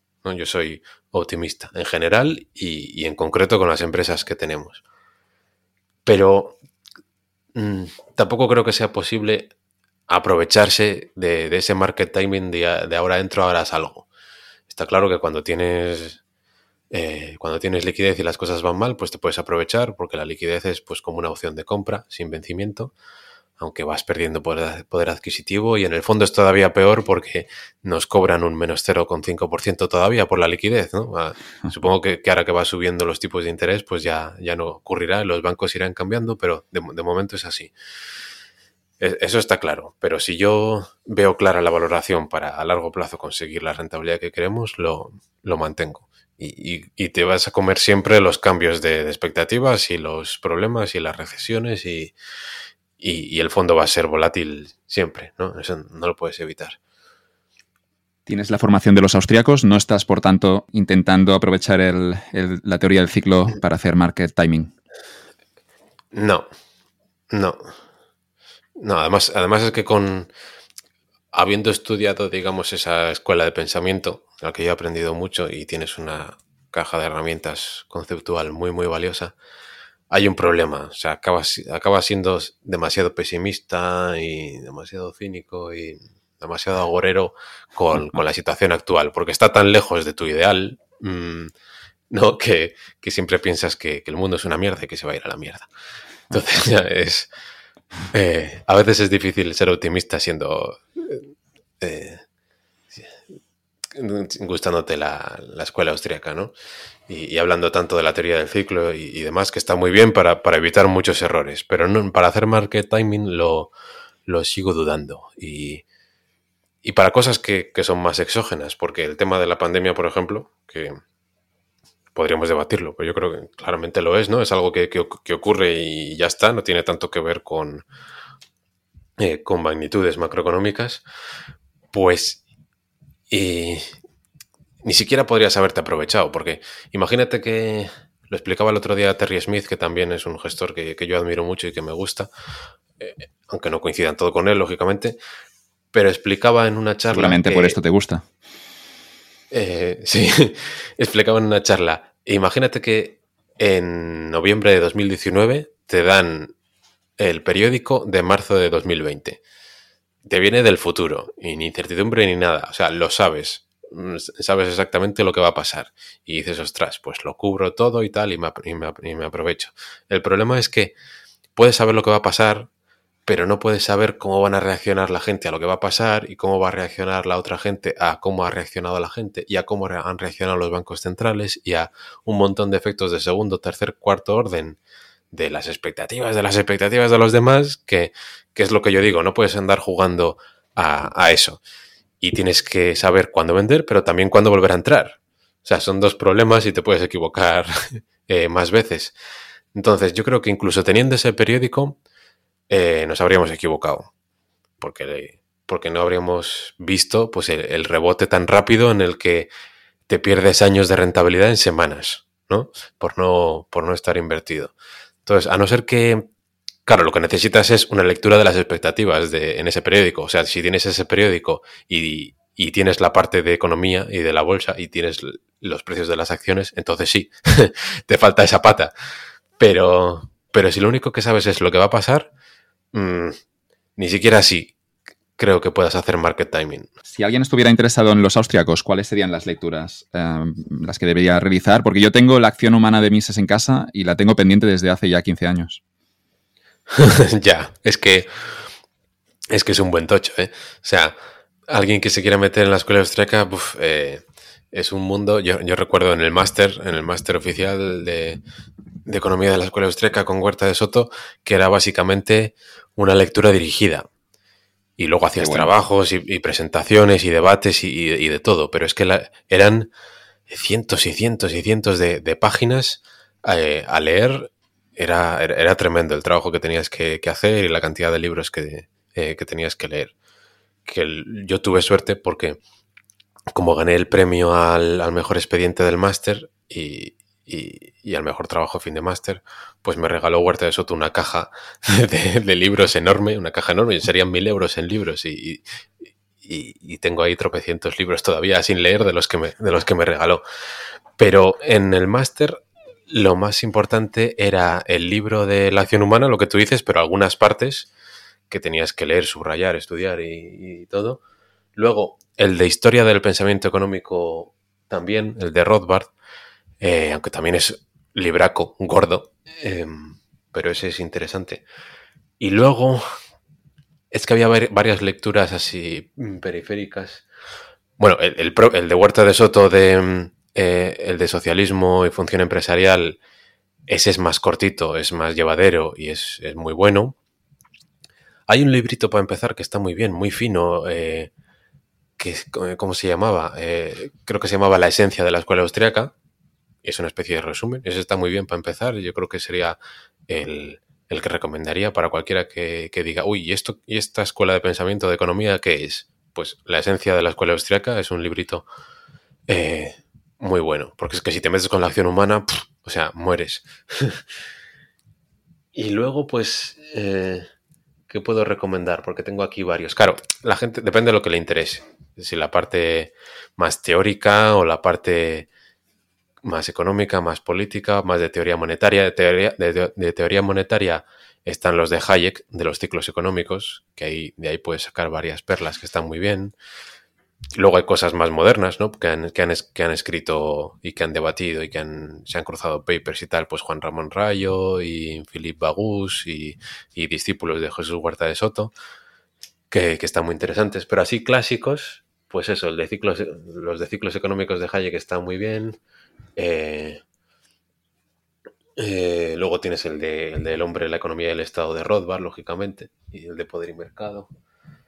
Mm, eh, y luego, el que esté más interesado en el tema de los ciclos económicos, el dinero y tal, pues está el otro tochaco, que es el de dinero, crédito bancario y ciclos económicos de Jesús Huerta de Soto, que es un poco el que, el que, usaba, el que usábamos para otra asignatura y que, bueno, medio libro es más jurídico y de historia y, el otro medio libro ya entra más en, la teoría austríaca del ciclo económico.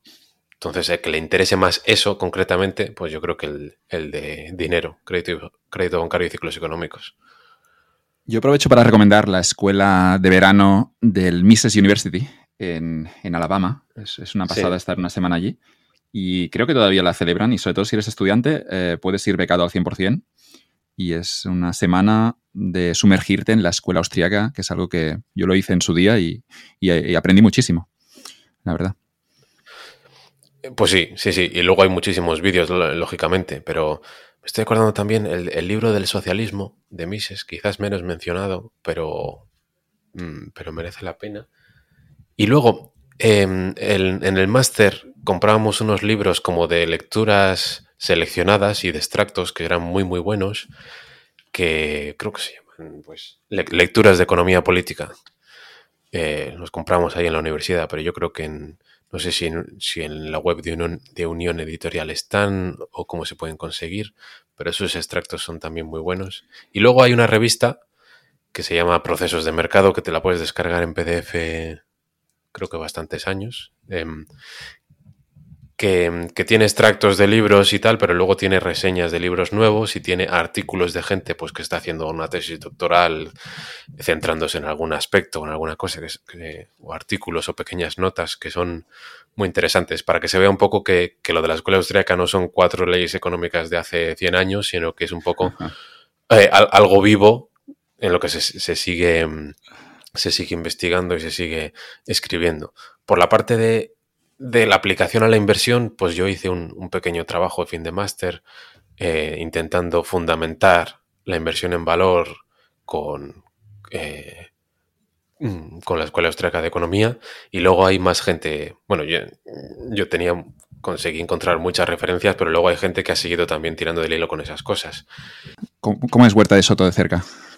Eh, pues yo he trabajado con él cinco años como su eh, primero como su único analista de, inversiones y, luego como subdirector del departamento financiero.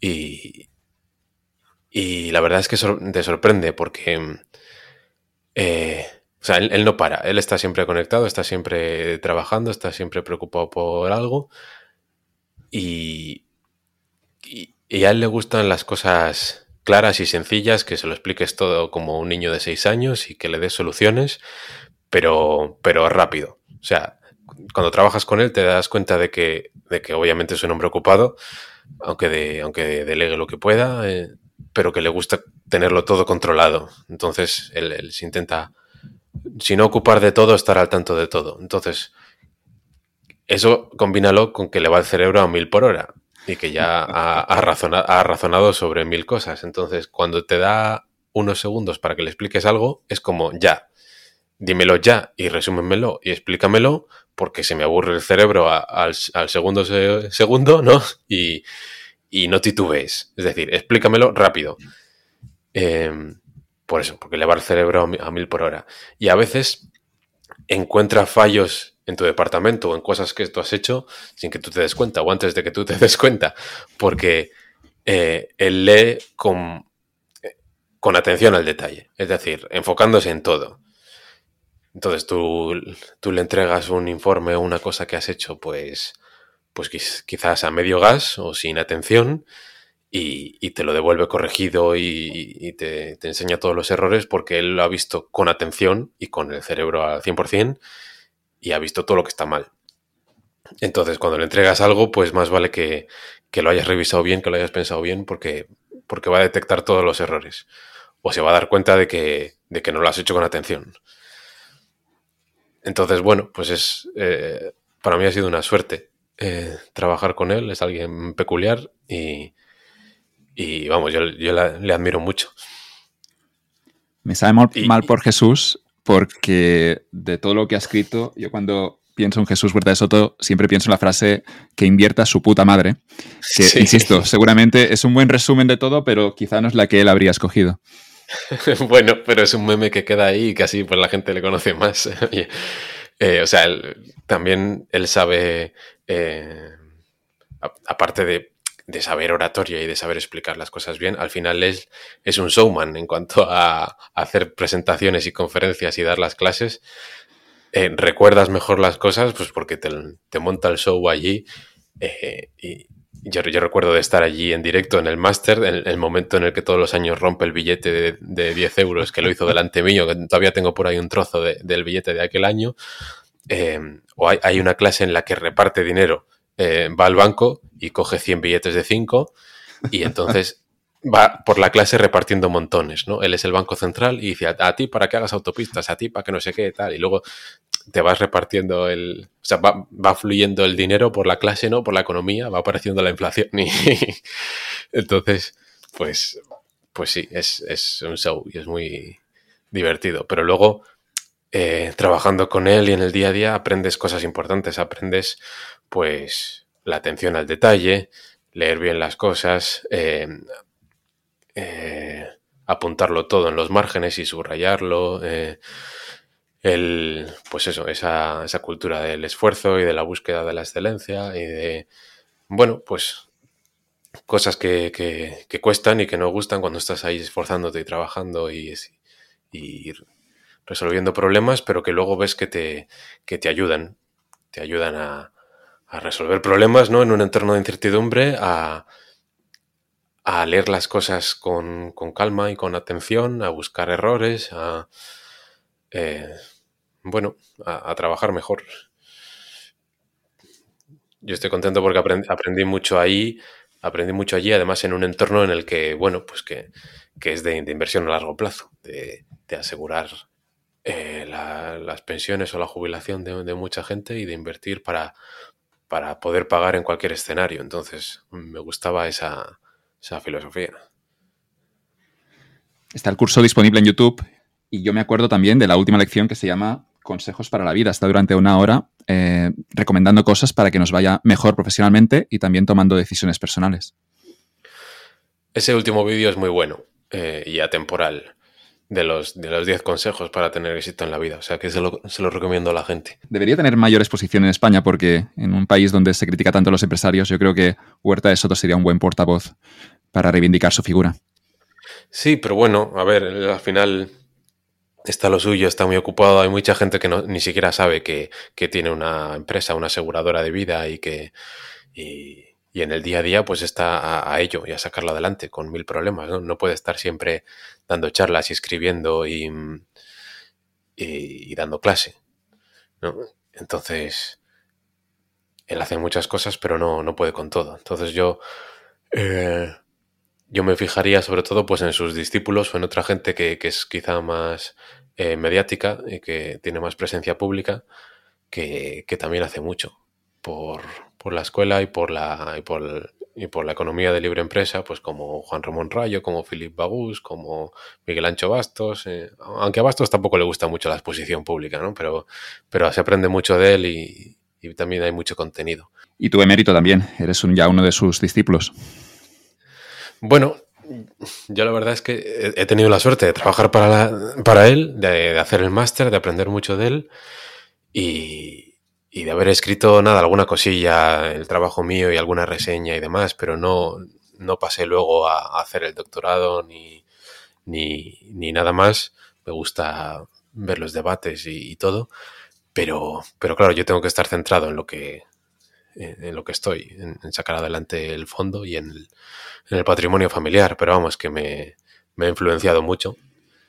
Y, sí que le recomiendo a la gente todo, todo el contenido que hay gratuito, porque es que una de las asignaturas del máster están todas las clases grabadas en, YouTube y así se ha podido ver y compartir mucho más. En tu caso estás con la implementación práctica, así que te deseo mucha suerte con, el fondo de Numantia mm. y un placer haber charlado contigo, Emérito. Igualmente, muchas gracias.